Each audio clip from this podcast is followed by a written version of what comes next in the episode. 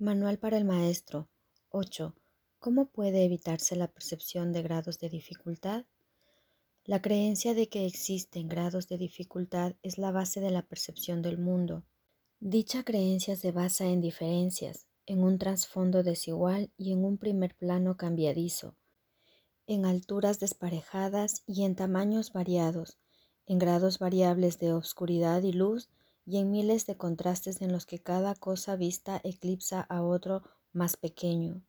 Una cosa más brillante llama más la atención que otra con menos poder de atracción, y una idea más amenazante o una que se considera más deseable de acuerdo con las normas del mundo, trastorna completamente el equilibrio mental.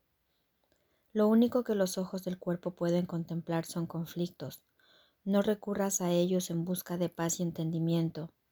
Las ilusiones son siempre ilusiones de diferencias. ¿Cómo podría ser de otra manera?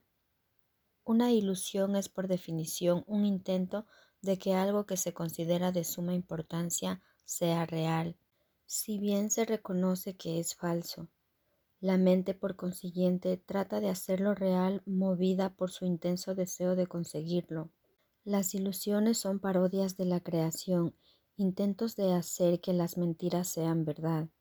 La mente, al considerar a la verdad como algo inaceptable, se subleva contra ella y se otorga a sí mismo una ilusión de victoria. Y al considerar a la salud como un agobio, se refugia en sueños febriles. Y en esos sueños la mente se encuentra separada y es diferente de otras mentes, tiene intereses que solo a ella atañen y es capaz de satisfacer sus necesidades a expensas de los demás. ¿De dónde surgen todas estas diferencias?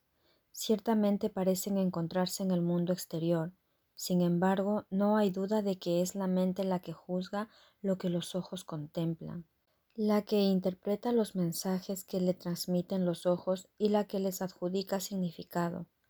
Este significado, no obstante, no existe en el mundo exterior. Lo que se considera la realidad es simplemente lo que la mente prefiere. La mente proyecta su propia jerarquía de valores al exterior y luego envía a los ojos del cuerpo a que la encuentren.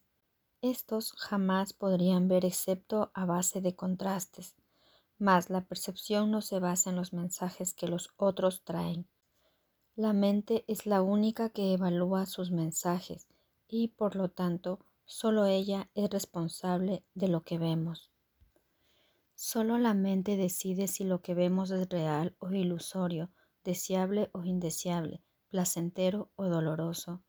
En las actividades de selección y categorización que la mente lleva a cabo es donde se producen los errores de percepción y ahí es donde debe efectuarse la corrección.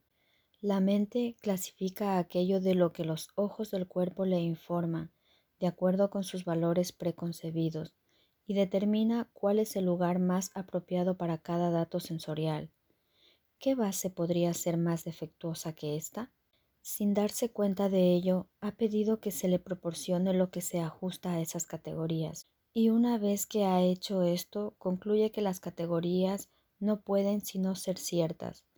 Esta es la base de todos los juicios que establecen diferencias porque los juicios que el mundo emite descansan sobre ella.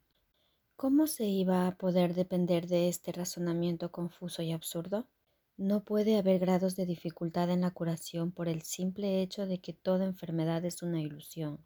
¿Sería acaso más difícil desvanecer la creencia que tiene un demente en una alucinación mayor que la que tiene en una más pequeña? ¿Podría reconocer más rápidamente la irrealidad de una voz estridente que la de una voz agradable? ¿Desearía más fácilmente una orden para que mate que se le pide con un susurro que una que se le pide a gritos? ¿Y afectaría el número de tridentes que tienen los diablos que él ve la credibilidad de estos en su percepción? Su mente ha calificado todas esas ilusiones de reales y por lo tanto son reales para él. Cuando se dé cuenta de que no son más que ilusiones, desaparecerán. Y lo mismo ocurre con la curación. Las propiedades de las ilusiones que hacen que éstas parezcan diferentes entre sí son realmente irrelevantes. pues sus propiedades son tan ilusorias como ellas mismas. Los ojos del cuerpo continuarán viendo diferencias, pero la mente que se ha permitido a sí misma ser curada dejará de aceptarlas. Habrá quienes parezcan estar más enfermos que otros, y los ojos del cuerpo informarán, como antes, de los cambios que se produzcan en su aspecto. Mas la mente curada los clasificará a todos de la misma manera como irreales.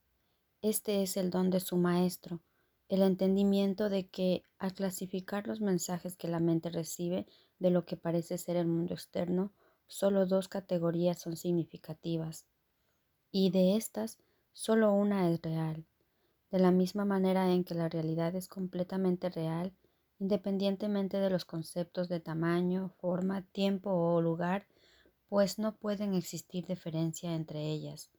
Así también las ilusiones carecen de distinciones. La única respuesta para cualquier clase de enfermedad es la curación. La única respuesta para cualquier clase de ilusión es la verdad.